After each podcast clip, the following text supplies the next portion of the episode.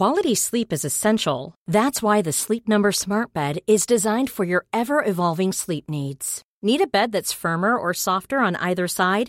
Helps you sleep at a comfortable temperature? Sleep Number Smart Beds let you individualize your comfort so you sleep better together. JD Power ranks Sleep Number number 1 in customer satisfaction with mattresses purchased in-store. And now save 40% on the Sleep Number limited edition Smart Bed for a limited time.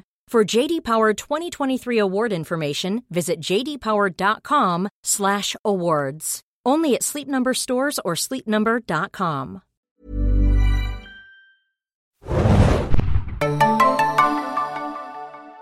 Ahoi, hoi, liebe Serienjunkies da draußen. Wir sind hier beim Serienbiss und ich bin Adam und mit mir im Abstandsstudio ist heute jemand, nämlich Hannah Max. Moin, moin. Adam Plus und Hannah Max wieder. Äh, wir hatten es schon im HBO Max Podcast so ein bisschen witzelnd angekündigt. Damals wussten wir ja noch gar nicht, was uns erwartet. Äh, aber inzwischen ist es klar, äh, beim Investor Day hat Disney am 10. Dezember vier Stunden lang Content noch und nöcher rausgehauen und Zahlen verkündet und überhaupt die, die Strategie für die nächste Zeit ähm, angekündigt. Und das wollen wir jetzt mal ein bisschen ausklammern und darüber sprechen. So, wo legen wir da los? Das ist äh, halt immer die Frage, äh, wo man da loslegt. Ich würde kurz mal mit den Zahlen loslegen, Hanna. Uh, ähm, gerne. Sag noch mal ganz kurz, heute denn, ist Mittwoch, glaube ich, der 16. Falls jetzt morgen noch ein Investor Day kommt mit vier Stunden, damit wir, damit ihr wisst, auf welchem Stand wir sind. Also äh, Mittwoch, 16. Dezember und ich glaube, es ist so äh, früher Nachmittag. Genau. Ähm, also die Zahlen, ähm, die veröffentlicht worden waren vom 2. Dezember und da hieß es, dass Disney Plus 86,8 Millionen Subscriber generiert hat. Das hat Bob Chapek gesagt. Äh, und das sind nach 13 Monaten schon relativ ordentliche Zahlen, würde ich mal sagen. Über alle Plattformen verteilt. Also wenn man dann noch ähm, ESPN und Hulu äh, dazu nimmt, hat Disney im Moment 137 Millionen Paid Subscriber.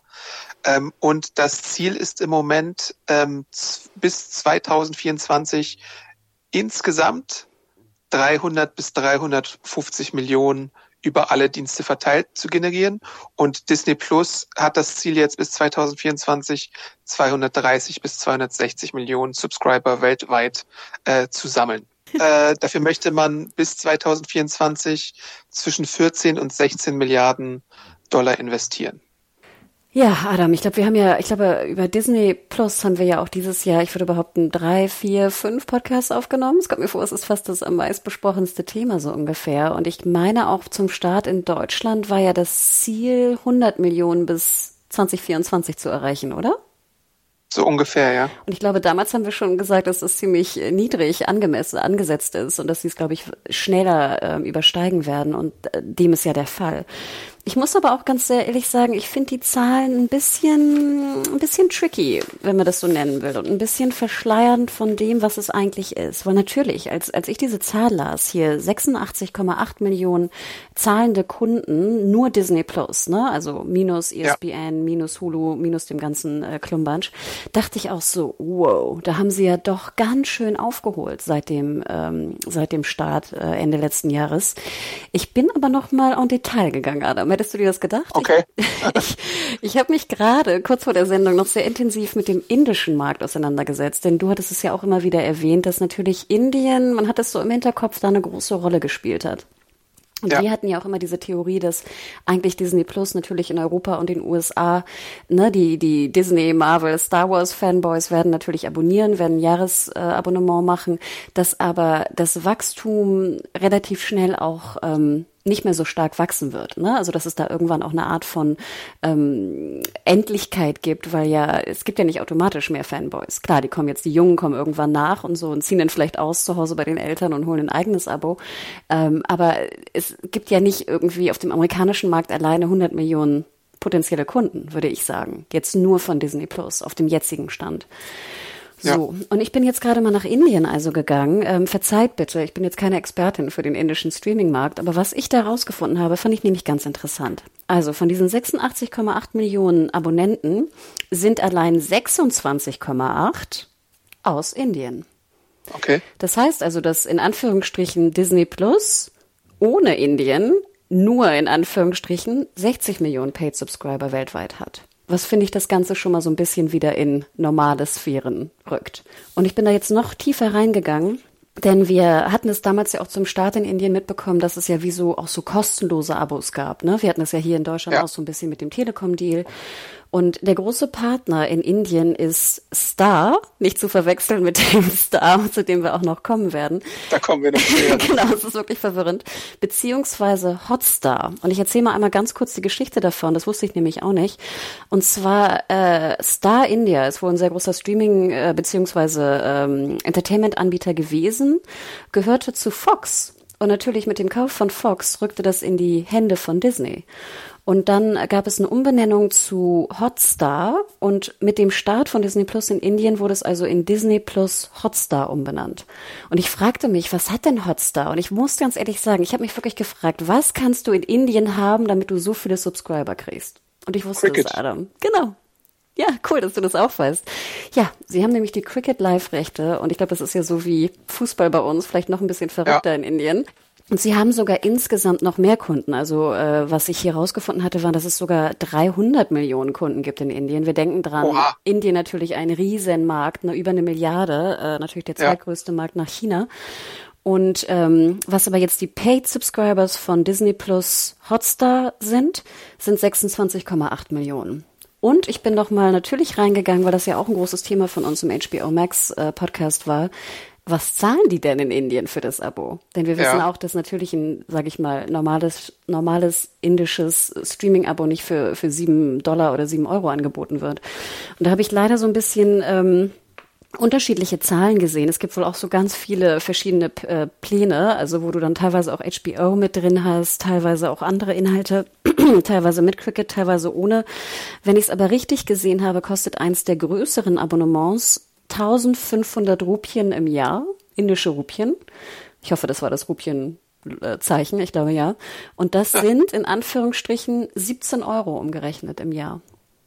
Okay. Nur mal so, wie gesagt, also ohne Gewähr, ob das jetzt das richtige Paid Subscription Abo war. Ich konnte leider wegen Geotargeting nicht auf die richtige äh, Hotstar-Seite. Aber vielleicht mal nur, um so, eine grobe, so eine grobe Richtung zu haben, weil natürlich ein indischer Kunde nicht sieben Dollar oder sieben Euro pro Monat zahlen wird. Und das, glaube ich, ist vielleicht mal so eine ganz gute Benchmark, einfach zu, zu kalkulieren, was das bedeutet, wenn von 80, von 86 Millionen äh, eigentlich ein Viertel, nee, sorry, fast ein Drittel Kunden aus einem Land kommen, wo jetzt, sage ich mal, die Kaufkraft nicht so hoch ist. Puh. Ja, bei, bei, nach unserem HBO Max Podcast hatten wir auch noch so ein paar Twitter-Rückmeldungen von wegen, äh, auch in den USA gab es ja diverse Kabelpakete, wo du Disney Plus manchmal ein bisschen entweder für ein Jahr umsonst äh, bekommen hattest oder vergünstigt bekommen hattest. Äh, man kann ja hier auch, oder konnte man hier auch ähm, den vergünstigsten Preis abschließen fürs Abo. Du hattest es schon erwähnt, Telekom gab es erstmal irgendwie ein Jahr, dann irgendwie sechs Monate wenn man es denn abgeschlossen hat, obendrauf. Äh, da muss man mal sehen, natürlich, wie es dann, wie sich das Ganze in einem Jahr entwickelt. Aber äh, ich muss auch dazu sagen, bei, bei ähnlichen Streamingdiensten sind die Zahlen nach so einer Periode eigentlich nie signifikant gefallen, oder? Sondern meistens eigentlich gewachsen. Ähm, deswegen lehne ich mich mal aus dem Fenster und sage, dass da schon noch Wachstum passieren wird in den nächsten Monaten und Halbjahren wahrscheinlich. Ähm, und ich glaube, die werden ja nicht, also diese, diese Prognosenzahlen werden sie ja nicht aus dem Nichts gezogen haben, sondern schon irgendwie eine Grundlage dafür haben, denke ich mir mal. Genau, also natürlich sage ich, es wird weiter wachsen. Ne? Du hast absolut recht. Ich glaube auch, dass die meisten äh, Subscribers dann nicht irgendwie, äh, die, die werden auch konvertieren, ne? gerade wenn der Content ja auch mehr wird. Und wir kommen gleich dazu, wie viel mehr an Content die Leute haben werden. Ich wollte damit nur zum Ausdruck nochmal bringen, dass man diese Zahlen natürlich immer ganz genau schauen muss. Und ich glaube auch, dass wenn Disney jetzt hier von irgendwie 300 Millionen äh, bis 2024 spricht, da werden, würde ich mich jetzt aus dem Fenster lehnen, wahrscheinlich 100 Millionen mindestens aus Indien kommen und vielleicht nochmal ein großer Anteil aus Lateinamerika. Und ich glaube, das wollen wir jetzt auch nur nochmal im Podcast zu, zu also den Leuten äh, vorführen. Wenn ihr 86 Millionen äh, Subscriptions für Disney Plus hört, dann ist das nicht USA und Europa alleine Also das ist ganz, ja. ganz wichtig, dass das natürlich, ne, dass die Welt ein, eine große Welt ist und dass sehr viele Menschen auch in Lateinamerika und Indien äh, natürlich äh, leben. Und zum Beispiel Hotstar ist auch sehr groß in Indonesien. Und ich meine, Indonesien sind auch 220 Millionen, äh, natürlich nicht so groß wie Indien, auch nicht so kaufkräftig wie jetzt in Europa oder, oder USA. Aber wenn da allein, sag ich mal, äh, ich weiß nicht, fünf Millionen auch noch mal kommen aus Indonesien. Einfach, ne, das läppert sich natürlich über die über die weltweite ähm, Bevölkerung zusammen. Und es ist natürlich ganz, ganz wichtig dieser Punkt, den ich auch letztes Mal sehr, glaube ich, tief besprochen habe. Wie viel Umsatz generieren Sie mit einem Abonnenten pro Jahr? Und das ist natürlich jetzt auch noch mal in einfach im Vergleich zu sehen, dass natürlich Indien oder Südamerika jetzt nicht Europa oder USA sind. Ja, da äh, springen wir vielleicht mal zu einem verwandten Thema. Ähm, nämlich der ähm, geplanten Einführung einer neuen Marke in bestimmten Regionen. Äh, Star, das ist ja, wie du schon gesagt hast, Hotstar Star, Star Plus. Äh, wir versuchen es mal äh, zu erklären. Es soll in dem lateinamerikanischen Markt eine weitere App geben namens Hotstar. Die kannst du separat äh, abschließen und dann wirst du da auch Sportangebote äh, von ESPN oder sowas beispielsweise haben. So, für uns jetzt nicht relevant in Europa, aber wie Hanna schon erwähnt hat, kann es dann natürlich auch Unterschiede im Preisniveau geben, äh, was, was das dann angeht für, für die Pakete. Also da kann es Fluktuation geben. Was jetzt für Europa interessant ist, ist der Start von Star als neue Unterbrand in Disney Plus. Also im Moment haben wir ja Star Wars, Marvel, Pixar, National Geographic und ähm, habe ich Star Wars schon gesagt? Jedenfalls sind es im Moment fünf äh, Teils sozusagen, beziehungsweise Brands. Und ab dem 23. Februar 2021 soll dann Star noch dazukommen. Äh, kurz gesagt ist das dann quasi so ein Äquivalent zu Hulu.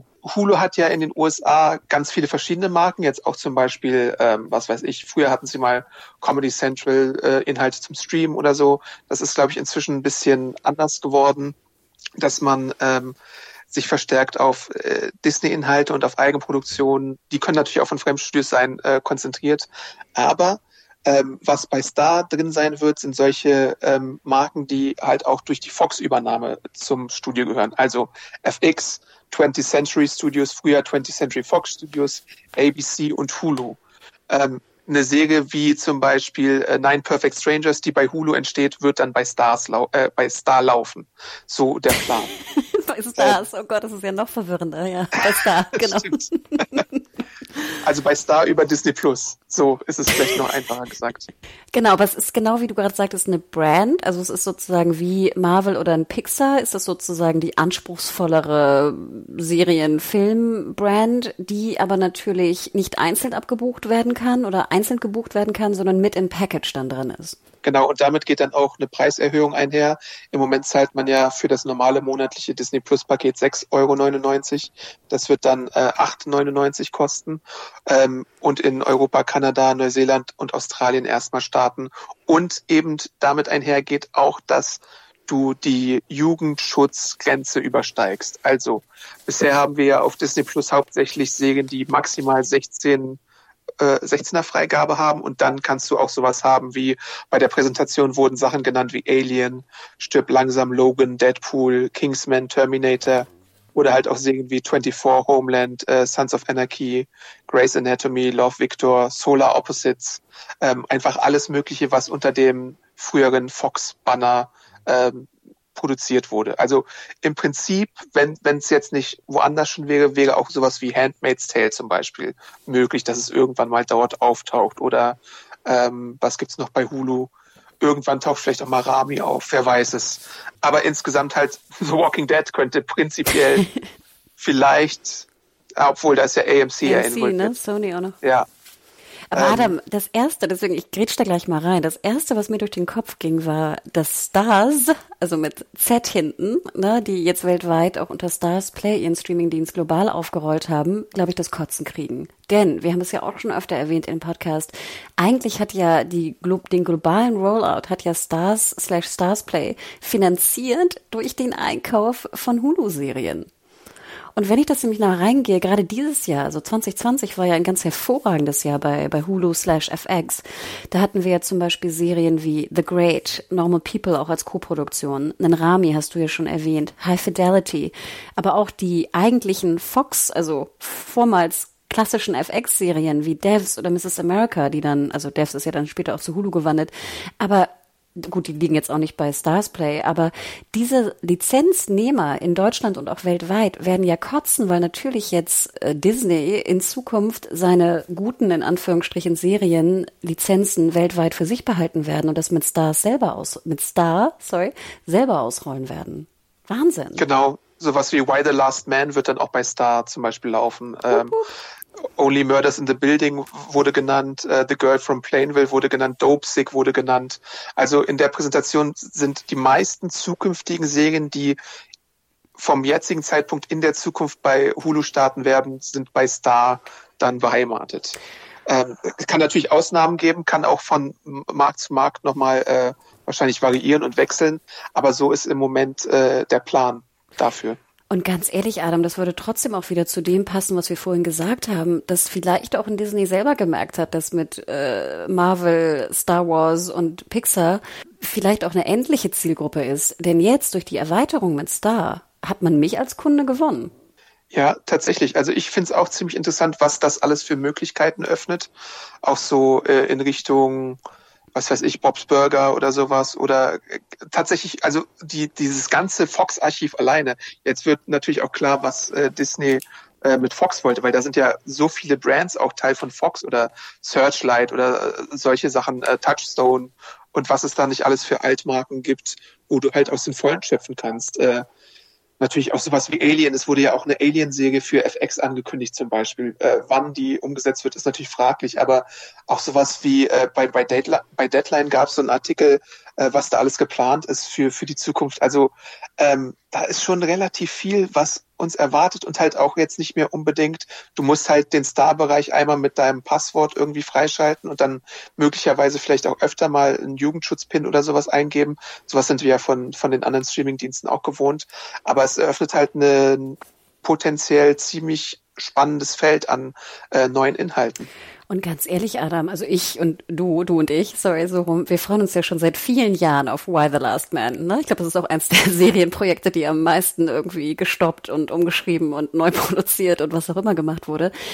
Aber wenn Star dann schon, sag ich mal, auf dem deutschen Markt äh, zu erhalten ist oder als Brand äh, integriert ist in Disney Plus in Deutschland, bin ich ja als Serienjunkie auch relativ dankbar, weil ich dann genau weiß, okay, höchstwahrscheinlich ne, wird es dann auch sofort in Deutschland zu sehen sein und nicht wieder diese alte, sag ich mal, Lizenzgeschichte, wo dann Sender ähm, warten oder ne, länger dauern mit der Synchron ähnliches. Also klar, kann natürlich auch passieren, dass es dann länger dauert wegen der Synchron ähnliches, aber ich gehe mal stark davon aus, dass dann in, äh, in ein, zwei Jahren spätestens Disney versucht, seine internationalen also international auch seine Serien zu dem Zeitpunkt zu releasen auf der ganzen Welt. Und dann bin ich als Serienjunkie ja ganz happy, weil dann hätte ich zum Beispiel auch Why the Last Man oder andere Serien, auf die ich warte, sofort in Deutschland.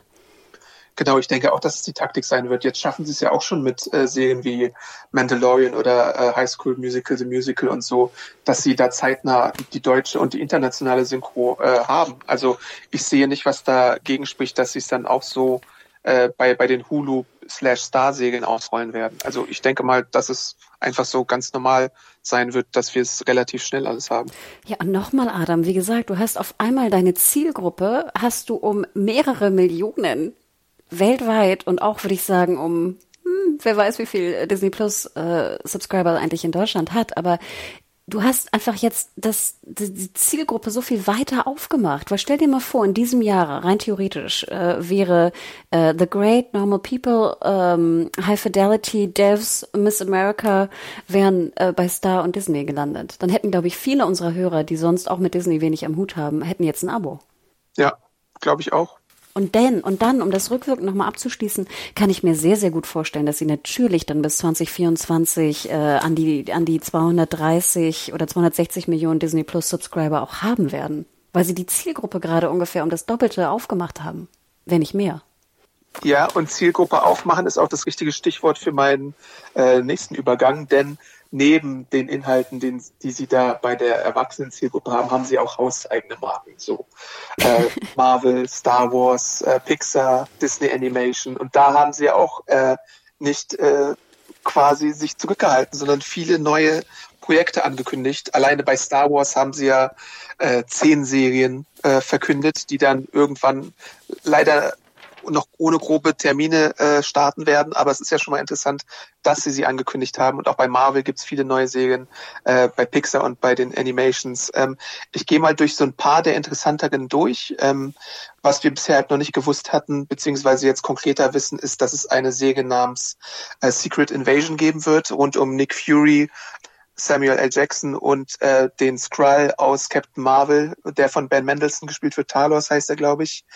Das basiert natürlich alles, wie der Name schon suggeriert, auf einer Comic-Storyline, äh, von der ich eigentlich dachte, dass sie vielleicht in Captain Marvel gezeigt wird, aber jetzt haben sie sich halt doch entschieden, das vielleicht eher im TV-Bereich zu machen.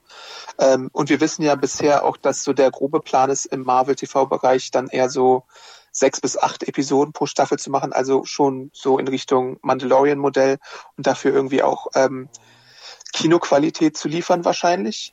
Ähm, dann gibt es eine Serie namens Armor Wars mit äh, James Rhodes beziehungsweise War Machine Don Cheadle, auch basierend auf einer Comicvorlage, wo äh, Tony Starks Technik in die falschen Hände gerät und er dann diejenigen ausschalten muss, die äh, Unfug mit seinen äh, Iron Man Anzügen machen. Ebenfalls aus, aus dem Iron Man-Bereich ist dann Ironheart, wo Riri Williams die Hauptrolle spielt. Das ist eine relativ neue Marvel-Figur, die von Dominic Thorne gespielt wird. Davon war bisher überhaupt nichts bekannt, aber man sieht halt, dass Marvel nach Avengers Endgame so ein bisschen sich um das Erbe von Tony Stark kümmert. Ähm, und auch so ein bisschen, wie ich es glaube ich auch schon mal an anderer Stelle angekündigt hatte, äh, so ein bisschen in Richtung Young Avengers oder nächste Generation von Young Adult Helden aus dem Marvel-Bereich geht. Ähm, das sind so die drei neuen Serien, die konkret von Marvel angekündigt worden sind. Und dann haben wir auch Trailer gesehen zu Loki, einen neuen Trailer zu Wonder Vision, einen ersten Trailer zu The Falcon and the Winter Soldier und What If. Und wir haben auch noch andere Sachen bestätigt bekommen, äh, zum Beispiel, das war ja auch so ein bisschen ein dummes Ding von Marvel. Ich, ich mag das nicht so richtig. Äh, Tatjana Maslani wurde in einem Interview befragt, ob sie jetzt She-Hulk spielen wird oder nicht. Und dann musste sie es halt dementieren und dann war es halt so ein Hickhack darum. Aber jetzt wissen wir, Tatjana Maslani wird She-Hulk werden. Äh, Mark Ruffalo wird als Hulk auftreten, vielleicht als Cameo, vielleicht auch ein bisschen mehr. Tim Roth wird als Abomination zurückkehren, den haben wir ja zuletzt in Incredible Hulk gesehen. Äh, dann wurden solche Sachen bestätigt, wie dass Haley Steinfeld als äh, Kate Bishop zu sehen sein wird in der Hawkeye-Serie. Da haben wir auch noch weitere Darsteller äh, bestätigt bekommen, Wirma Familia zum Beispiel und dann natürlich auch noch andere äh, Marvel-Film-News. Aber erstmal dazu. Das sind, das sind jetzt wieder, wir hatten davor auch schon die Ankündigungen gehabt, dass Miss Marvel kommt. Da haben wir auch ein Sizzle Reel gesehen und natürlich sowas wie Moon Knight und äh, noch andere Serien sind geplant. Also alleine bei Marvel vom MCU sind es zehn Serien, die jetzt äh, grob in den Startlöchern stehen. Und dann natürlich auch noch die Filmsparte. Aber lass uns kurz mal oder ordne mal kurz deine Gedanken zu diesen Marvel-Serie-News ein. Genau, also ich muss sagen, du hattest es ja schon gesagt, also She-Hulk und so hatte ich ja alles schon mal irgendwie so mehr oder weniger mitbekommen. Das ist ja jetzt nicht so ganz mein Thema, wie du weißt. Ne? Also klar, eine Loki-Serie, ich würde reinschauen, aber ich muss auch sagen, die Trailer und Co. haben mich alle relativ kalt gelassen. Also klar freue ich mich auf Hedy Steinfeld, ich freue mich auf She-Hulk, aber äh, du kennst mich ja auch ein bisschen, Adam, weißt du? Ich, ich schaue es mir an und manches gefällt mir dann auch, aber ich bin jetzt da nicht so, weißt du, ich, ich, mein Puls schlug nicht höher. Und ich denke auch, dass ich zum einen nicht so ganz die Zielgruppe vielleicht dafür bin und auch Ne, ich, ich sage da aber auch gar nichts gegen. Also wie gesagt, ich werde auf jeden Fall überall mal reinschauen. Was ich potenziell interessant fand, war, was du ja auch schon sagtest. Ich finde, Disney macht es ganz schlau, dass sie auch eher, sag ich mal, für Anspruch bekannte Schauspielerinnen oder Schauspieler äh, buchen und auch in der Regiesparte da auch äh, sehr viel machen. Das haben sie ja bei Mandalorian schon bewiesen. Und ich finde das oder auch hier bei, bei Thor, Ragnarok und sowas, ne? Also sie gehen ja auch wirklich, versuchen da auch eine Art von Anspruch reinzudrücken durch die Kreativen auch äh, vor und hinter der Kamera. Und wie gesagt, ich will gar nicht sagen, dass es sonst anspruchslos ist, auf gar keinen Fall. Aber es gewinnt, sag ich mal, mein Interesse durch vor und hinter der Kamera die Leute, die sie involvieren. Ähm, ich würde aber eigentlich viel mehr wissen, was du davon hältst. Ich meine, du kennst ja viele Comics davon, du bist da drin. Fandst du das geil, was da veröffentlicht wurde? Also ich fand den Loki-Trailer schon ziemlich ansprechend, muss ich sagen. Ähm, Falcon and the Winter Soldier war jetzt ein bisschen sehr bodenständig, aber da hatte ich auch jetzt nichts erwartet. Und ich bin ja schon ziemlich heiß auf Wonder Vision, muss ich sagen, je mehr ich davon sehe. Und ich kenne ja auch äh, gewisse Comic-Vorlagen, auf denen das basiert. Ähm, von den drei neuen Serien war ich jetzt ähm, teilweise überrascht, weil äh, klar, Don Cheadle ist ein cooler Typ, aber so wie er im MCU jetzt präsentiert wurde, habe ich ihn bisher nicht für den titeltragenden Menschen gehalten, den man, um den man eine Säge strickt. Äh, Ironheart ist so ein bisschen, das ist so ein bisschen ein großes Fragezeichen, weil ich da auch so ein Backlash mitbekomme in der Comic-Szene gegenüber der Figur, weil sie so ein bisschen in, in gewissen Fanlagersichten den Leuten aufgezwungen wird, ähm, was ich aber auch ein bisschen problematisch finde. Und Nick Fury, eine Serie, ja, kann man, kann man machen. Und, aber ich höre da jetzt auch nicht so die, die wahnsinnige Begeisterung raus. Äh, die anderen Serien, die angekündigt worden sind, haben mir da schon mehr gefallen. Also vielleicht hatte ich da schon mehr Begeisterung. Also ich freue mich tierisch auf ein Miss Marvel und ein She-Hulk zum Beispiel. Aber die kannten wir ja schon. Mhm, ähm, genau.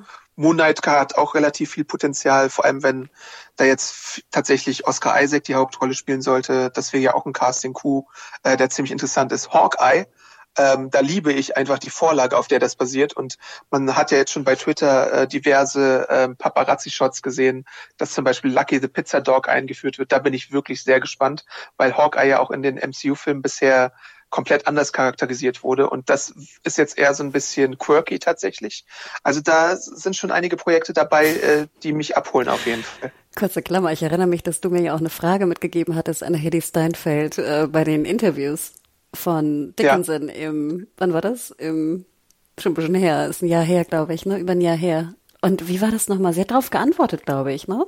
Es ging darum, ob sie die Comics auch gelesen hatte, ne? Ich glaube, so haben wir die Frage verpackt. Ja, ich glaube, damals durfte sie halt auch noch, noch nichts dazu sagen und es wurde ja auch bis zuletzt noch geheim gehalten, dass sie es überhaupt spielt. Also ich glaube, die erste News, die man dazu geschrieben hat, war auch schon vor einem Jahr und jetzt wurde es halt erst bestätigt. Also die sind mit ihrer Geheimhaltung da halt auch äh, ein ganz besonderer Fall.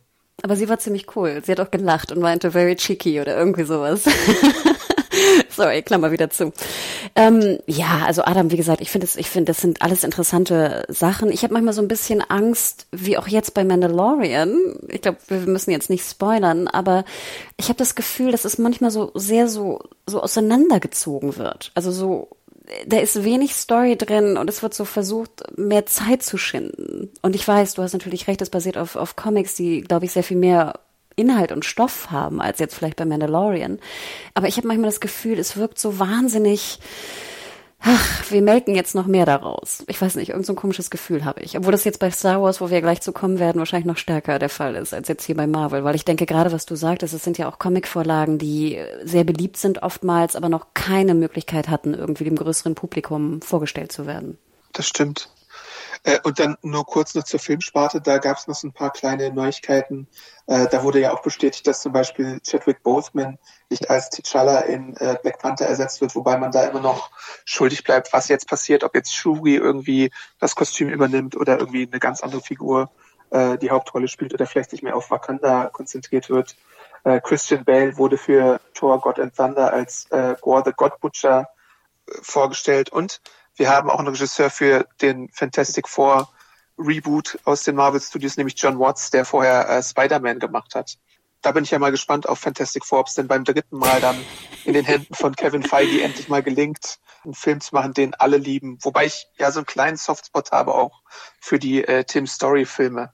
Die ersten beiden, die so ein bisschen goofy waren, aber irgendwie hatten sie in meinen Augen auch ein bisschen Charme. Ich habe irgendwann dieses Jahr noch diesen letzten Fantastic Four Film gesehen. Oh Gott, war der schlecht. Oh Gott, oh Gott, ja, oh Gott. Der ist Ey, tatsächlich also relativ wenn ihr mal, schlecht. Genau, ein Beispiel sehen wollt für wie ein wie ein Film nicht gemacht werden soll oder wie man alles falsch machen kann bei einem Film, dann äh, schaut, wie hieß der da nochmal? War nur Fantastic Auch Four. Fantastic? Four. Aber ich denke, die, die müssen ja alle kommen, ne, die Filme. ja. Aber dazu vielleicht noch ein kleiner Exkurs, weil der auch, weil das auch beim Investor Day gefallen ist. Ähm, erinnerst du dich? Disney hatte im Jahr 2019 ein Rekordjahr am Box Office. Mm. Äh, sie hatten 13 Milliarden weltweit geschafft, also inklusive die Fox-Filme. Ohne Fox-Filme waren es 11,1 eine Milliarde. Nur mal zur Einordnung, Warner hatte weltweit 4,4 Milliarden, Universal 3,6, Sony 3,3. Genau, so. ich glaube, Disney hat mehr umgesetzt ne, im Box-Office international als alle anderen Studios zusammen. Das stimmt, ja.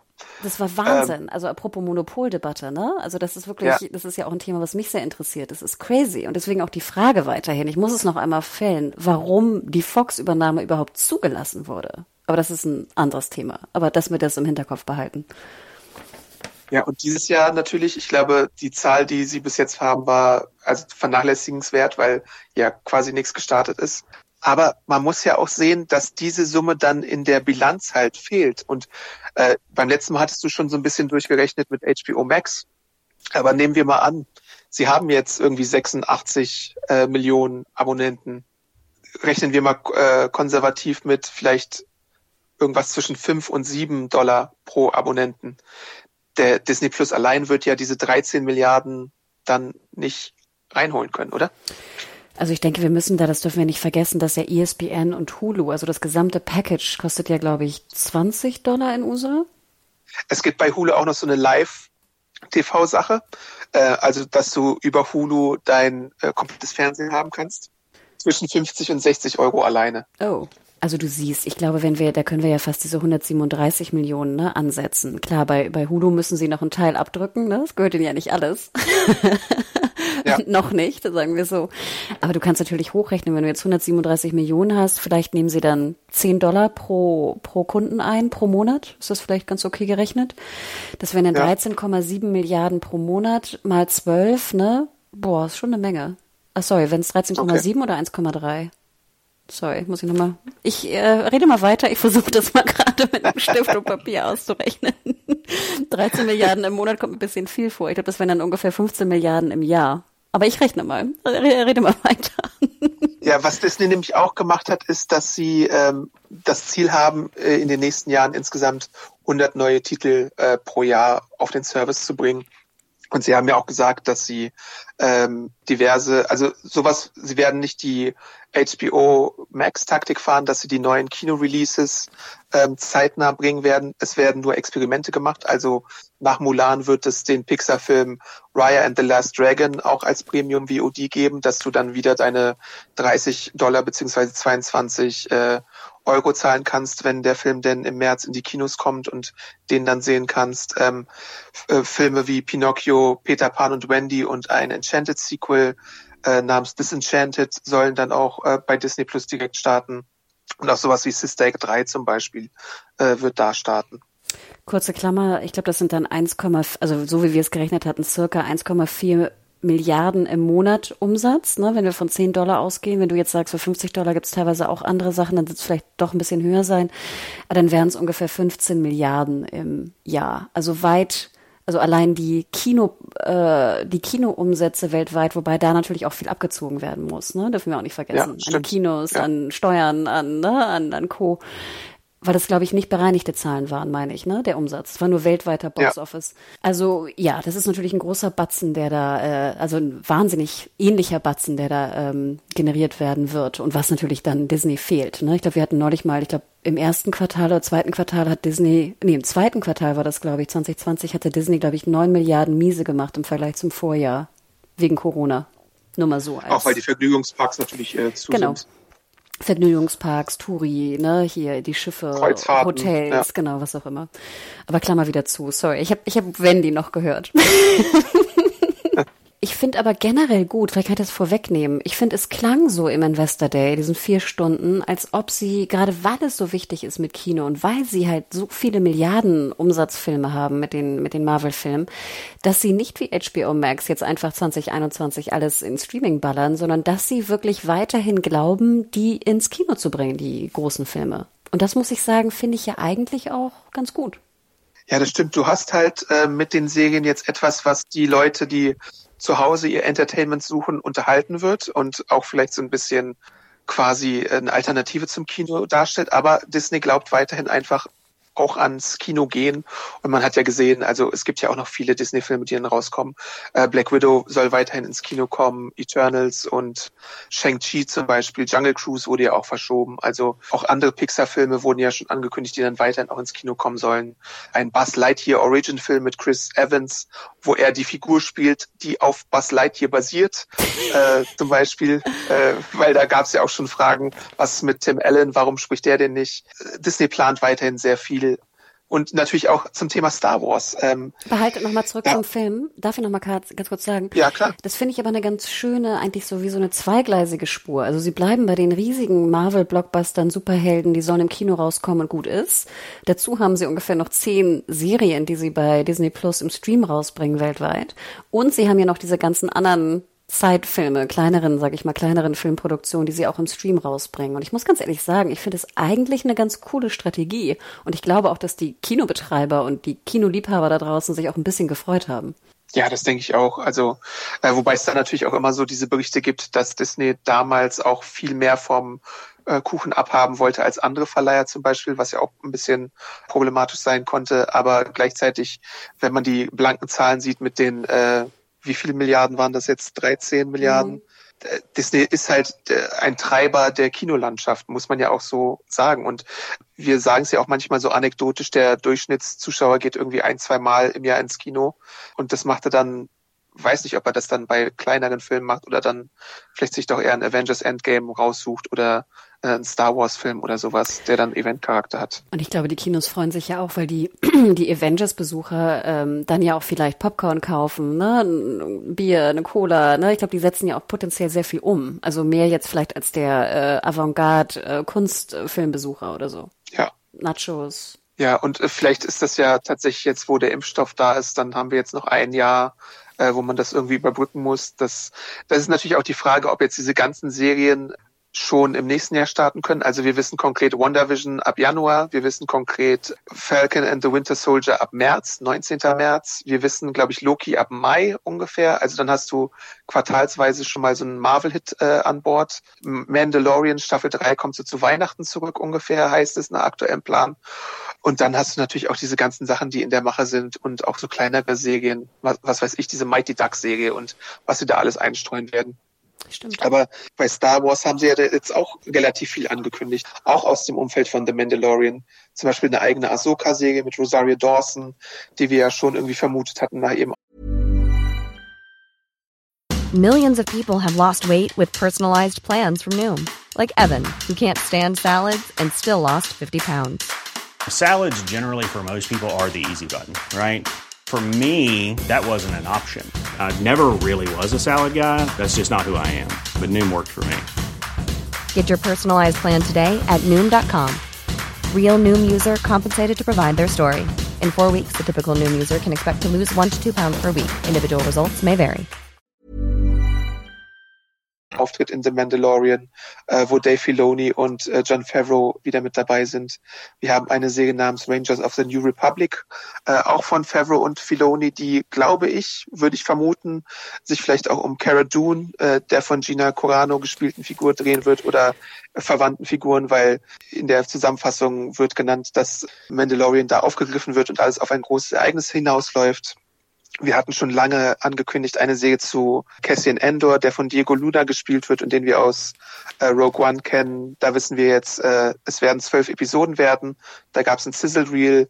Da sind auch bestimmte äh, Darsteller schon dabei, Stellan Skarsgård zum Beispiel ähm, oder äh, Genevieve O'Reilly als Mon Mothma zum äh, Beispiel auch.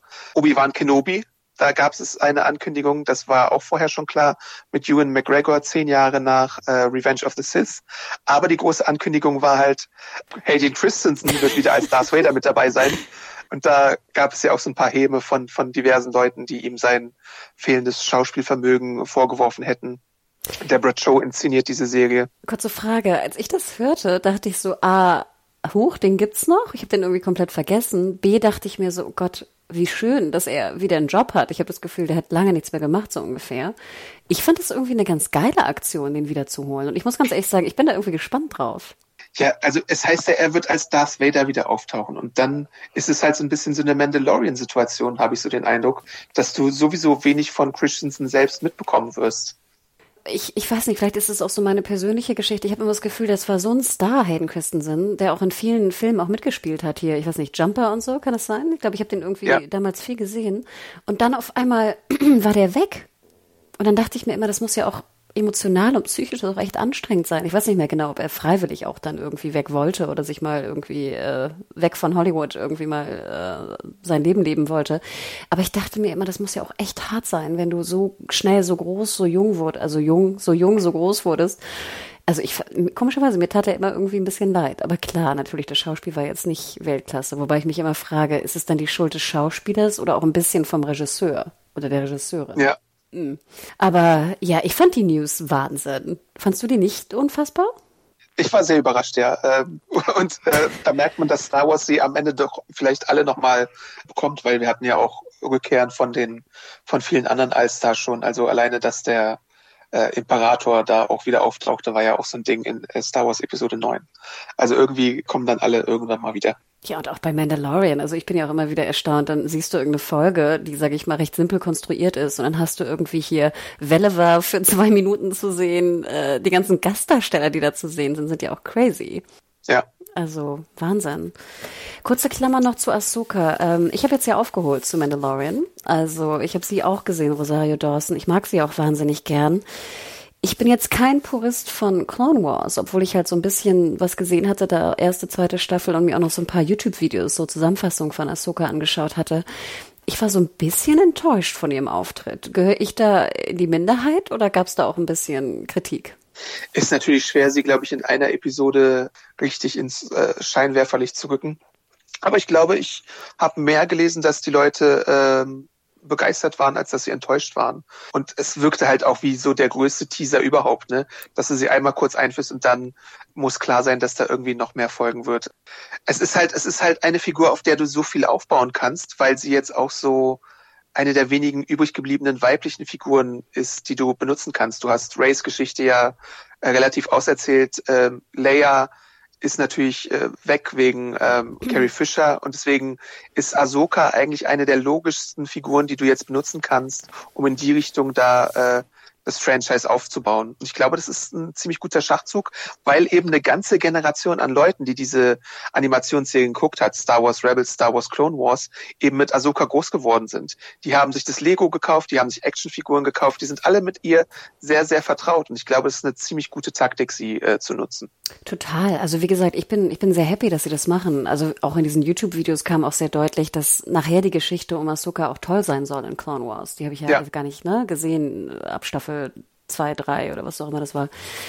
Ich fand nur, ich weiß nicht, ob da bin ich vielleicht auch ein bisschen zu zu penibel, aber ich fand, ich würde dann, glaube ich, Rosario Dawson noch mal in eine Schwertschule, Schwertkampfschule stecken. naja. Sorry. Und jetzt bitte kein kein Hate hier noch äh, kurz vor Weihnachten, aber ich ich muss gestehen, ich fand das sah nicht so gut aus, wie sie ähm, kämpfte, vor allem. Ähm, da war ich ein bisschen enttäuscht, weil ich gerade diesen Kampfstil auch sehr mochte, mit diesen, mit dieser Rückhandhaltung von den Laserschwertern von Ahsoka, also auch gerade in den in Clone Wars. Und ich muss ganz ehrlich sagen, ich fand, das war irgendwie nicht so gut rübergebracht worden. Und du sahst auch förmlich an, wie, wie, ich weiß nicht, ob die so schwer waren, die äh, Set-Laserschwerter, äh, aber ich fand, die Haltung war nicht sonderlich gelungen, sag ich mal so. Aber wie gesagt, ich bin da, glaube ich, auch sehr, sehr puppig.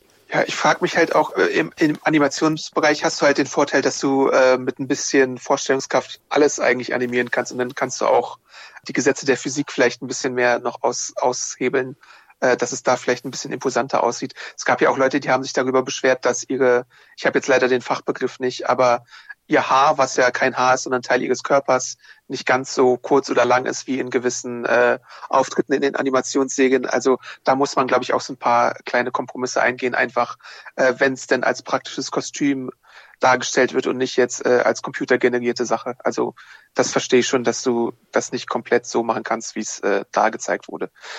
Ist mir auch aufgefallen. Ich habe auch auf ihre, für mich sah es aus wie so ein Kissen. Also da dachte ich auch, ich finde so vieles ist so krass gut gemacht im Mandalorian. Ich glaube, deswegen fiel es mir auch nur auf, weißt du, weil so vieles so unfassbar gut ne, gemacht wird. Das, bei Ahsoka hatte ich halt so ein paar Probleme. Ähm, und ich, es war halt nicht so hochwertig, in Anführungsstrichen, wie für die gesamte Produktion in vielen anderen Dingen auch zu sehen sei. Das wow. kann ich ein bisschen nachvollziehen, auf jeden Fall, ja. Ich, ich verstehe wirklich, was du meinst. Ähm, vielleicht ist es auch manch, also bei mir ist es tatsächlich vielleicht sogar so ein bisschen man erwartet sehr viel und dann wird man ein bisschen gedämpft davon, aber man kann es ja auch noch in zukünftigen Sachen besser machen. Mm, total, du hast absolut recht. Also ich denke, das sind auch Sachen, das wissen die wahrscheinlich selber. Ne? Ähm, und ich muss auch sagen, also auch von dem Line-Up, von dem Star Wars Line-Up, fand ich es auch auf jeden Fall interessant. Aber ich glaube, da sind noch ein paar mehr, ne? sind auch, glaube genau, ich, zehn. Äh, ne? Es gab noch diese Bad Batch Animationsserie, die einfach um die Klonkrieger, um eine gewisse äh, Abteilung von den Klonkriegern geht, die anders sind als die anderen Klonkrieger. Äh, Star Wars Visions ist so eine Anthology-Animationsserie, äh, wo diverse japanische Animationsstudios zum Zuge kommen sollen. Äh, mehr weiß man da auch noch nicht drüber. Äh, sehr interessant auch eine Lando-Serie. Äh, nachdem es ja so Gerüchte gab, dass es vielleicht Solo als Fortsetzung geben sollte, wird es jetzt halt Lando geben. Wahrscheinlich nehme ich mal an, auch mit Donald Glover in der Hauptrolle, der ja als junger Lando Calrissian in Solo auch so ein bisschen Scene-Stealer-Qualitäten hat und wir mögen ja Donald Glover sowieso, auch wegen Atlanta und Community und so. Da kann man sehr gespannt drauf sein. Der Schöpfer von Dear White People äh, ist dahinter. Aber bis das umgesetzt wird, könnte auch noch einige Zeit vergehen, denke ich persönlich, weil Glover ist sehr ähm, beschäftigt, auch mit Atlanta Staffel 3 und 4, die auch verzögert worden sind. Mal sehen, wann das kommt oder ob das wirklich kommt. Da bin ich noch ein bisschen am Zweifeln tatsächlich. Ja, also ich glaube, wie du schon anfangs sagtest, ich meine, das war jetzt der Investor Day. Sie haben jetzt die, die Zahlen, sage ich mal, Planung vorgestellt für die nächsten vier Jahre. Und ich glaube fast, so wie die Serienanzahl auch jetzt klingt, werden wir die Serien, also jetzt hier zum Beispiel in Lando, glaube ich, werden wir nicht in 2022 sehen auch wenn Corona jetzt, ne, das dürfen wir auch nicht vergessen. Ich meine, die Pandemie ist ja immer noch da. Produktionen sind immer noch eingeschränkt, ähm, also immer noch schwieriger möglich als im Normalfall.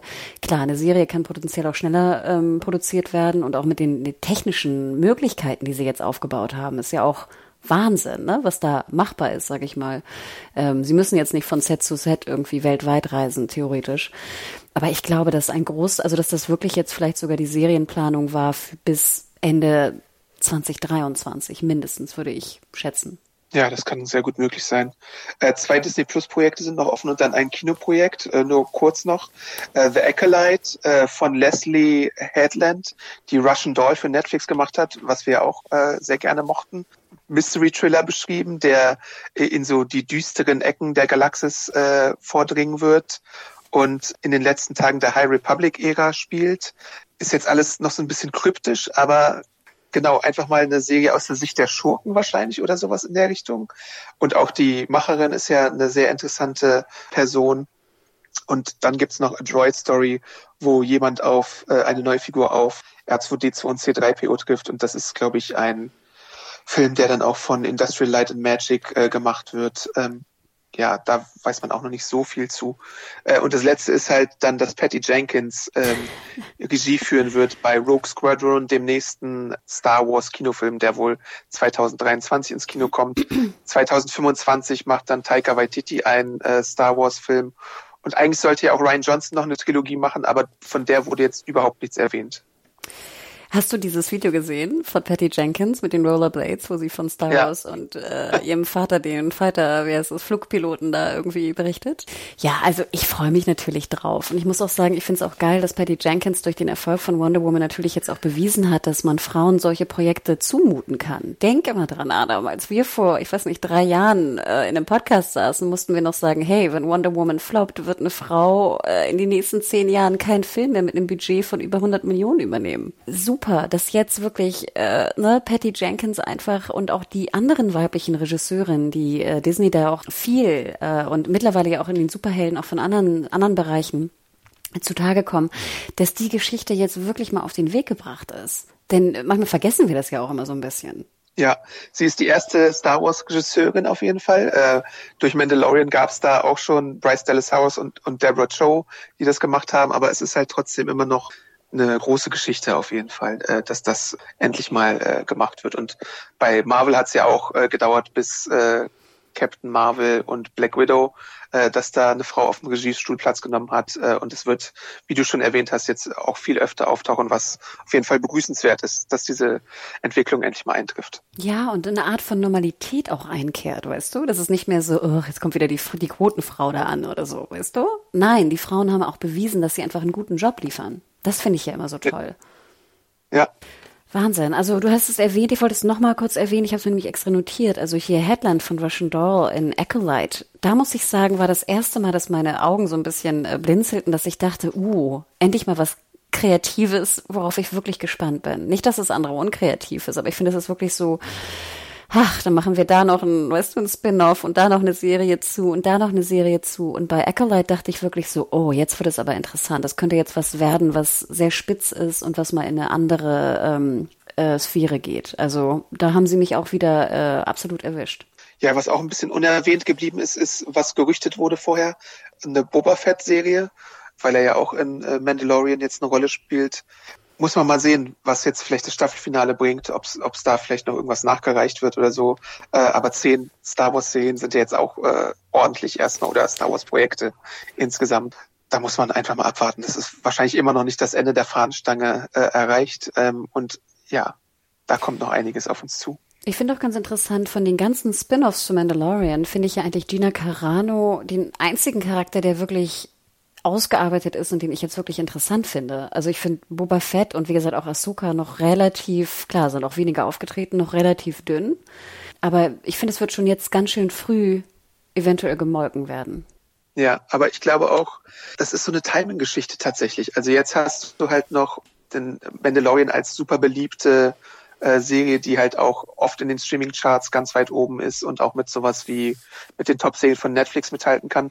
Da musst du halt, glaube ich, auch als Macher zusehen, dass du gewisse Ableger halt in Stellung bringst, bevor die Leute übersättigt sind. Siehe The Walking Dead. Also da hättest du ja, da hättest du vielleicht einen Ableger äh, schneller oder in der Hochzeit starten sollen und nicht irgendwie jetzt nach der zehnten Staffel. Na, es, kommen doch noch, Taktik, es kommen doch noch drei Filme.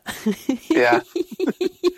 Deswegen finde ich, die, geht die Taktik schon ein bisschen besser auf, wenn sie denn jetzt auch, sagen wir mal, die Pipeline so kriegen, dass du vielleicht jedes halbe Jahr eine Star Wars Serie mit acht Folgen bei Disney Plus hast, dann hast du halt auch diese Zielgruppe abgeholt. Und ich meine, bei Star Trek hast du ja auch äh, die Taktik, dass du tatsächlich jetzt ungefähr, doch, ich glaube, CBS All Access hat es geschafft, dass du year-round Star, äh, Star Trek Inhalte hast. Also da wechselt sich Discovery mit äh, Lower Decks, mit Picard und mit den weiteren geplanten Serien ab. Ähm, also so kannst du halt die Zuschauer von einer bestimmten Zielgruppe dann auch an der Stange halten ich habe trotzdem das Gefühl, ob es vielleicht nicht doch schon jetzt zu viel ist. Weil ich zum Beispiel, klar, auch wieder, ich bin nicht die Zielgruppe, aber mich, jetzt Staffel 2 Mandalorian, langweilt mich manchmal schon so ein bisschen. Was?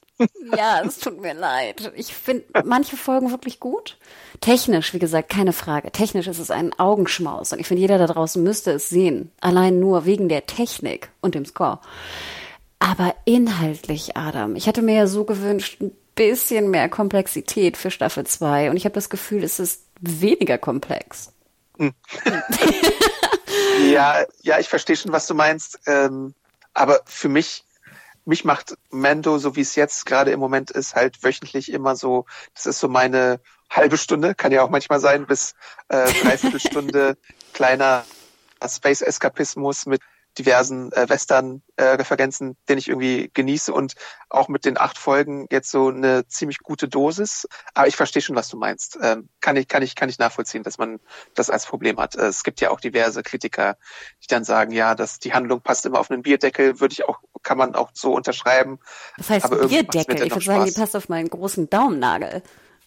Es ist, der Fun Fact ist ja, dass die Folge, die ähm, Robert Rodriguez inszeniert hatte, äh, dass das Drehbuch nur 19 Seiten hatte und er dann ja auch die Action-Szenen noch, ähm, das wären äh, normalerweise 19 Minuten, aber er musste die Action-Szenen noch ausschmücken, damit du halt auf deine, das war ja auch eine der kürzesten Folgen, so mit 30 Minuten oder so äh, gekommen bist. Und dennoch war es für mich eine der coolsten Folgen bisher des Formats.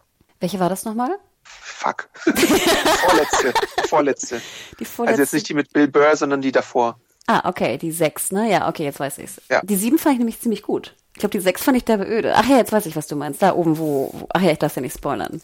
Die fand ich nämlich extrem anstrengend, weil sie mich so gelangweilt hat, weil dieses Pew Pew, die Action-Szenen, mich so langweilen mittlerweile. Und oh. ich, und ich verstehe Adam, genau, das ist wahrscheinlich so wie so ein Wohlfühl, weißt du, wie so ein Kokon, in dem man dich so ein, ne, einmuschelt irgendwie. Und wie gesagt, die Technik und der Score holt mich da auch immer wieder ab. Und ich freue mich auch. Und ich merke auch, wie sehr ich mich über Kleinigkeiten freue.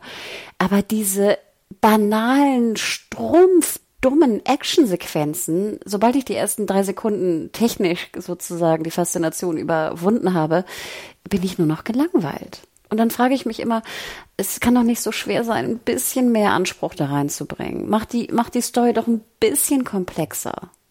Dann sind wir wieder bei, bei Handelsabkommen und äh Nein.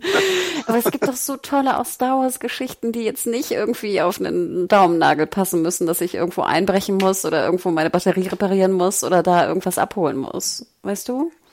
Ja, also die, die Säge läuft schon oft nach gleichen Bahnen. Also dass Mando auf jemanden trifft, dem, den er nach etwas fragt und der sagt, ich gebe dir die Information, wenn du genau. im Gegenzug dieses Monster tötest.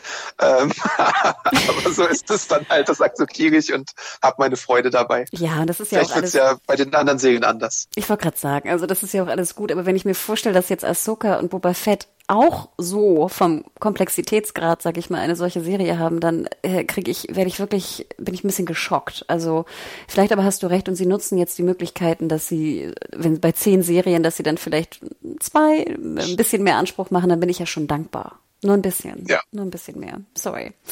Ja, das ist auf jeden Fall zu hoffen, weil zehn Serien nach dem gleichen Schema, da habe ich auch keinen Bock drauf. Ja, und stell mal vor, jetzt kommen noch zehn Staffeln so. Ja. Sorry. Gibt es Ein noch? kleines Thema noch, was ich nur ja. kurz äh, ansprechen möchte, ist äh, natürlich auch aus dem Animationsbereich, dem klassischen Animationsbereich. Also Disney und Pixar gibt es diverse Formate, die da angekündigt werden.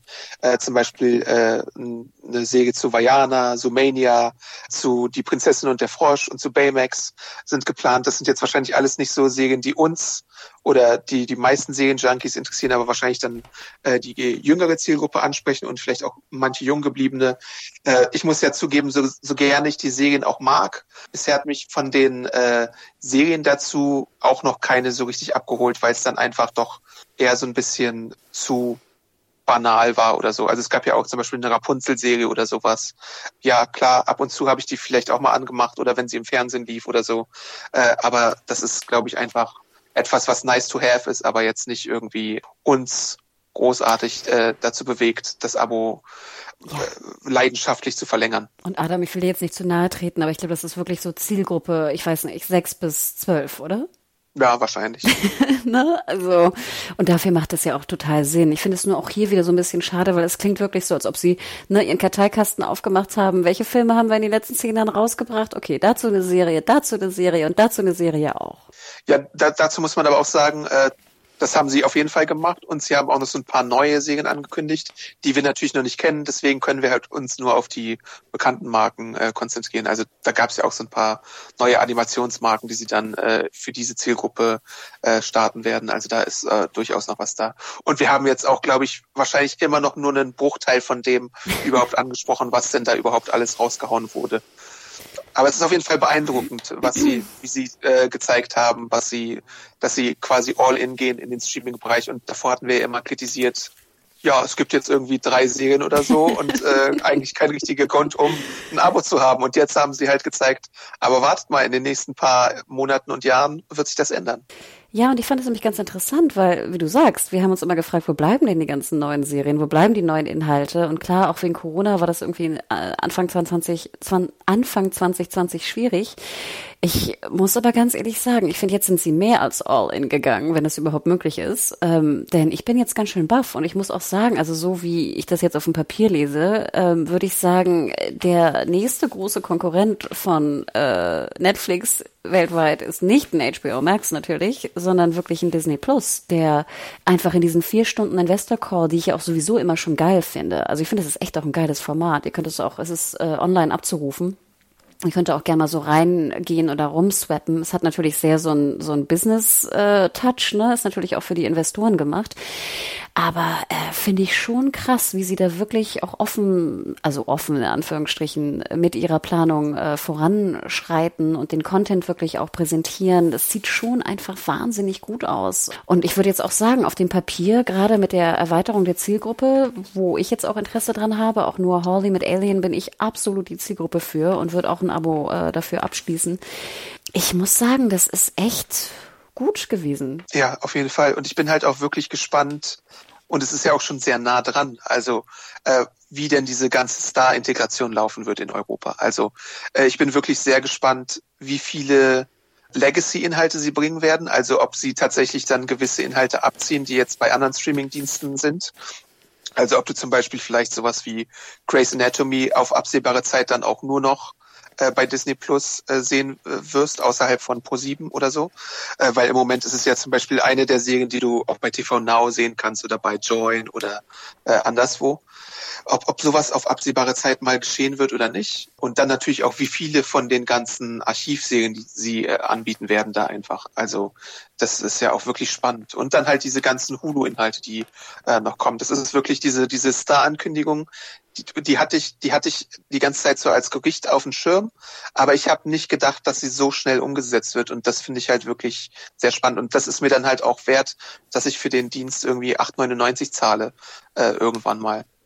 Total. Und ich glaube, genau wie du gerade sagtest, also für den internationalen Lizenzmarkt ist es halt Wahnsinn. Also die, die deutschen Streamer oder europäischen Streamer müssen natürlich eigentlich noch viel mehr Inhalte selbst produzieren, weil ich denke auch, in spätestens ein paar Jahren werden die internationalen Lizenzen einfach bei den jeweiligen Lizenzgebern bleiben. Und somit müssen natürlich die, die deutschen im Vergleich winzigen Streamer natürlich alle eigene Serienmarken aufbauen, weil äh, irgendwann werden die alle abgezogen werden, die Lizenzen. Und das ist natürlich Wahnsinn. Und gerade auch kleinere internationale Streamer wie jetzt ein Stars, die werden auch eigene IPs aufbauen müssen. Also ich glaube, die haben ganz schön ge gezittert bei der Ankündigung. Und klar, das wird noch ein bisschen dauern, ne? Und wie du so schon sagtest, auch ein Sons of Anarchy oder so ist ja auch gerade bei Prime abzurufen oder was auch immer, ne? Da gibt's ja noch Deals, die sind wahrscheinlich auch lang und, und was auch immer. Aber so in the long run ist das schon krass, was das bedeutet für die Lizenz, für den Lizenzverkauf international. Ja. Kurze Frage, die mir gerade eingefallen ist, weil du es äh, gerade so erwähnt hast.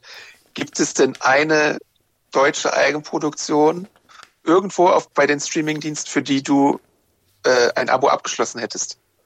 Eine deutsche Eigenproduktion jetzt von Join oder, oder irgendwas? Ja, TV von Now? allem. Genau, oder? Join TV Now sind mir vordergründig eingefallen. Aber insgesamt, gibt es da irgendwas, wo du gesagt hättest, ja, dafür gebe ich dir meinen Monatsbeitrag? Also jetzt auch eine deutsche Netflix-Produktion oder Amazon Prime? -Produktion? Ja, gerne, ja, ja. Boah, gute Frage. Ich bin ja mit deutschen Serien immer schon so ein bisschen schwierig gewesen. Also ich fand ja immer, dass äh, TNT Serie da einen ziemlich guten Job gemacht hat mit äh, andere Eltern und auch vier Blogs und was mir gerade nicht auswendig einfällt. Also ich denke mal, ich hätte für vier Blogs und andere Eltern hätte ich auf jeden Fall mal ein Abo abgeschlossen, wenn äh, einfach um es zu sehen, für eine, also um mitzusprechen, mit mitreden zu können. Aber jetzt was Join und TV Now da äh, produziert hat, äh, gut, Marpa war jetzt nicht so schlecht. Hätte, hätten sie dafür mein Geld bekommen? Hm, ich weiß nicht. Gut, Adam, ich bin ja jemand, der relativ schnell auch mal einen Monat was abschließt. Ne? Also fünf Euro kriegen Sie für was, was ich sehen muss. Aber mir fällt jetzt nichts ein, wo ich sage, auf jeden Fall. Ja, das sollte jetzt auch nicht irgendwie so Hate generieren oder so. Mhm. Es gibt ja viele Dark-Fans oder so. Ich persönlich mag ja Unorthodox sehr gerne so als Positivbeispiel Pastewka äh, in die Richtung. Und äh, dafür habe ich ja gerne äh, bei Prime zum Beispiel Geld investiert, dass ich da noch ein paar Staffeln gesehen habe.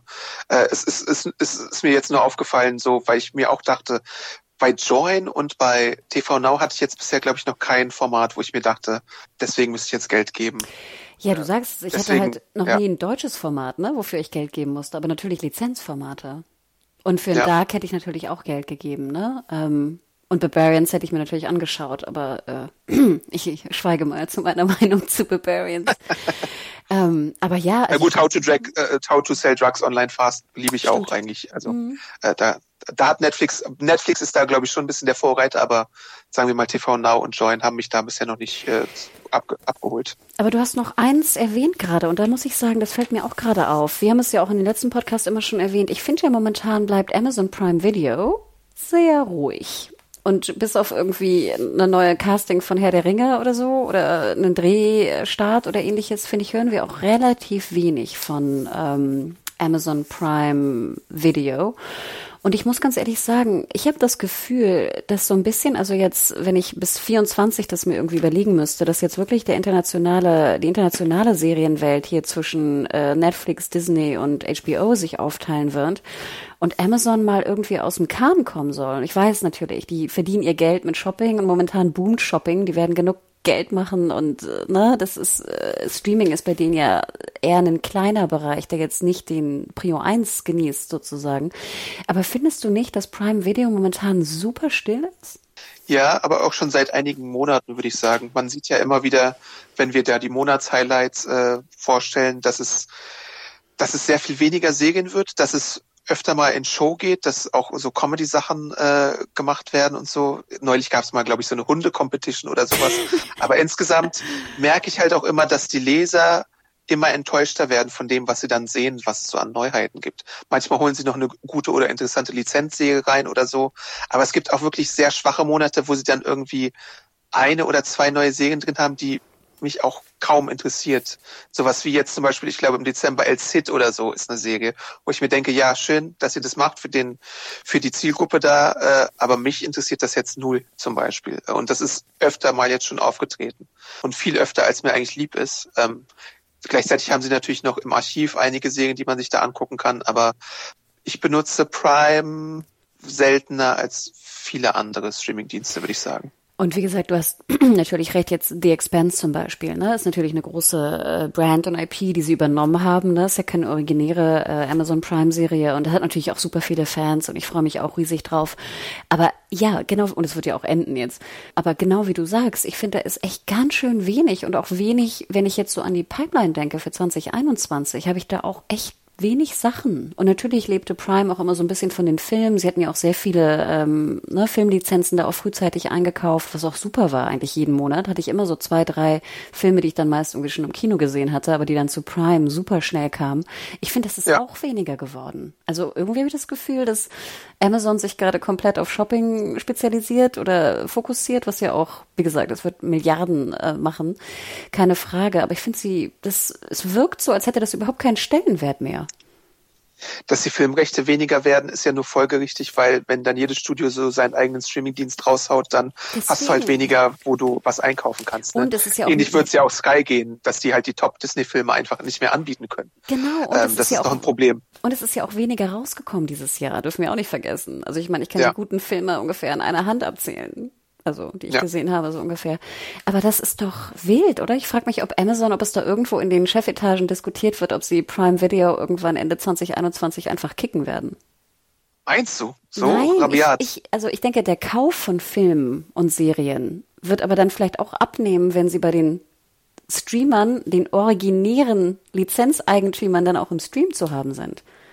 Wie viele Leute kaufen denn noch Sachen, also unabhängig von Film, aber wie viele Leute kaufen denn noch Serien digital bei Amazon, also bei Prime direkt? Was war die letzte Serie, die du gekauft hast? Ich bin ja Flatrate-Mensch, äh, fast zu 95 Prozent. Also weiß nicht, ich habe mir äh, eine, ich habe mir Review zum Beispiel importiert aus den USA. Also es gibt da diverse Serien, die ich mir noch. Ja, aber DVD, DVD, oder? Kaufe. Du hast sie nicht ich meine jetzt wirklich bei Prime. So. Also ich meine, Shopping wird natürlich Amazon bleiben. Also versteht versteh mich nicht falsch, ne? Shopping natürlich. Ja. Amazon ist Shopping äh, King Nummer eins. Nein, ich sag jetzt also Prime Video Stream. Welche welche Streaming-Serien hast du gekauft? Also ich habe mir noch nie eine Streaming-Serie gekauft. Wie bitte? In dem Sinne. Ja. Ich habe mir Filme geliehen für so 99 Cent oder mal so 5 Euro, aber eine Serie selbst habe ich mir da noch nie gekauft. Genau, und ich zum Beispiel, ich glaube, ich erinnere mich noch sehr genau, die letzte, die ich gekauft hatte, war, glaube ich, waren ein paar Office-Staffeln, die gab es mal günstig.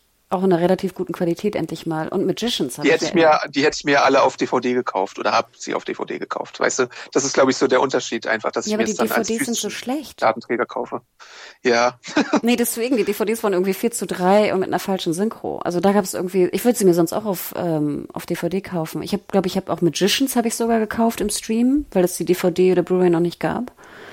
Aber das meine ich nur, Adam, weißt du, weil im Endeffekt für Shopping und für jetzt Filme leihen, also 3,99 und 99 Cent, äh, du brauchst eigentlich Prime im Paket Stream doch gar nicht mehr. Weißt du, was ich hm. meine? Ja, also wo, was mir gerade noch eingefallen ist, äh, äh, vor allem in den USA äh, kauft Amazon ja auch relativ viele Filme, also auch von anderen Studios oder sowas. Also Prinz von Samunda haben sie auch gekauft, Borat haben sie gekauft äh, und so Festivalfilme von von von Blumhouse, da haben sie ein Paket gemacht auch äh, und natürlich auch sowas, was früher bei Sundance gelaufen wäre oder so. Äh, da sind sie auch viel eingesprungen. Ich glaube, in dem Sinne investieren sie schon viel. Das kriegen wir manchmal vielleicht nur nicht so mit. Nur bei ja, bei, bei Serien sind sie, da hast du schon recht, dass es gerade nicht so absehbar ist wie vielleicht bei anderen Anbietern. Also Amazon hat jetzt ist jetzt auch bisher noch nie irgendwo hingegangen und hat gesagt, hier passt mal auf, das sind unsere Filme für die nächsten sechs bis zehn, äh, zwölf Monate, wie in Disney oder Netflix oder so. Die sind damit nie groß hausieren gegangen, hatte ich so den Eindruck. Und Adam, ich meine, ich würde wahrscheinlich, und ich, ich schäme mich ja auch dafür, aber wir bestellen auch relativ viel online, auch relativ viel bei Amazon, sorry. Ähm, wir würden ja auch Prime-Kunde sein ohne die Stream, also ohne die Serien-Slash-Film-Streaming-Möglichkeit. Ja. Und so geht's ja vielen wahrscheinlich da draußen auch. Also ich glaube Ja. nicht, dass rein theoretisch mal so ein bisschen, einfach nur so ein bisschen in die Zukunft gedacht. Stell mal vor, Ende 2021 wird Prime Video, also die Abo-Streamerei, einfach gekillt. Ich glaube ja nicht, dass dann irgendwie 50 Prozent aller Prime-Abos wegfallen. Das ist eine gute Frage. Es, es gibt halt so viele Alternativen, dass man es wahrscheinlich gar nicht unbedingt vermissen würde, außer vielleicht für so ein, so ein paar Serien, Miss Meisel und sowas, die ich natürlich gerne geguckt habe, aber ja, es klingt ein bisschen fatalistisch. Ja, aber ne, sorry, ich bin gerade selbst ein bisschen. Ich, Ich weiß halt nicht, ob, ob ich es jetzt großartig vermissen würde. Ja, und deswegen, also wenn ich hier, wie gesagt, die Disney All-In-Strategie sehe und auch die HBO Max All-In-Strategie, Netflix ist sowieso All-In, denn sie haben ja nichts anderes. Also das ist ja, das Unternehmen besteht ja nur daraus, aus diesem einen Ding, was sie haben.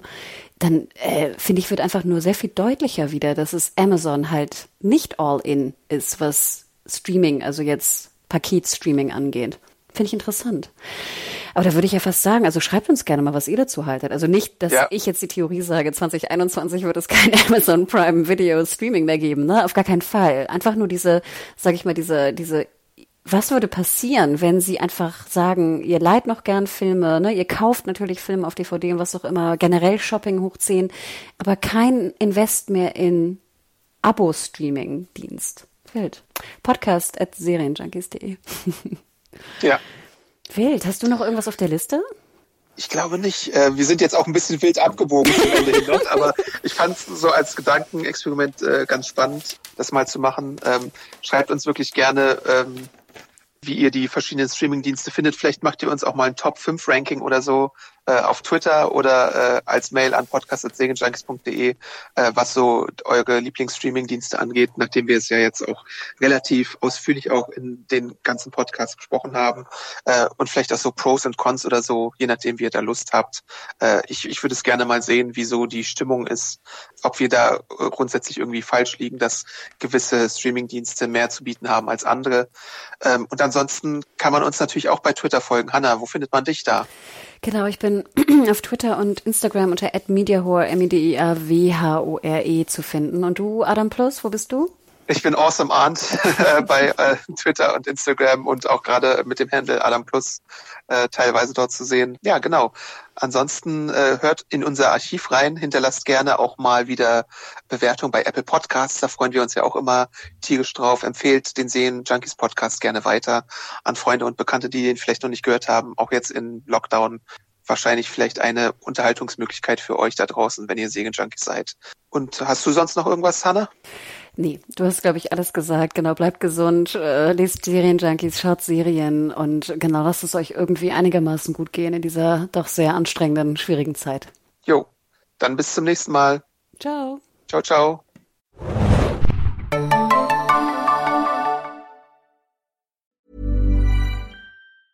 Hey, it's Danny Pellegrino from Everything Iconic. Ready to upgrade your style game without blowing your budget? Check out Quince. They've got all the good stuff, shirts and polos, activewear and fine leather goods, all at 50 to 80% less than other high-end brands. And the best part? They're all about safe, ethical and responsible manufacturing. Get that luxury vibe without the luxury price tag. Hit up quince.com slash upgrade for free shipping and 365 day returns on your next order. That's quince.com slash upgrade.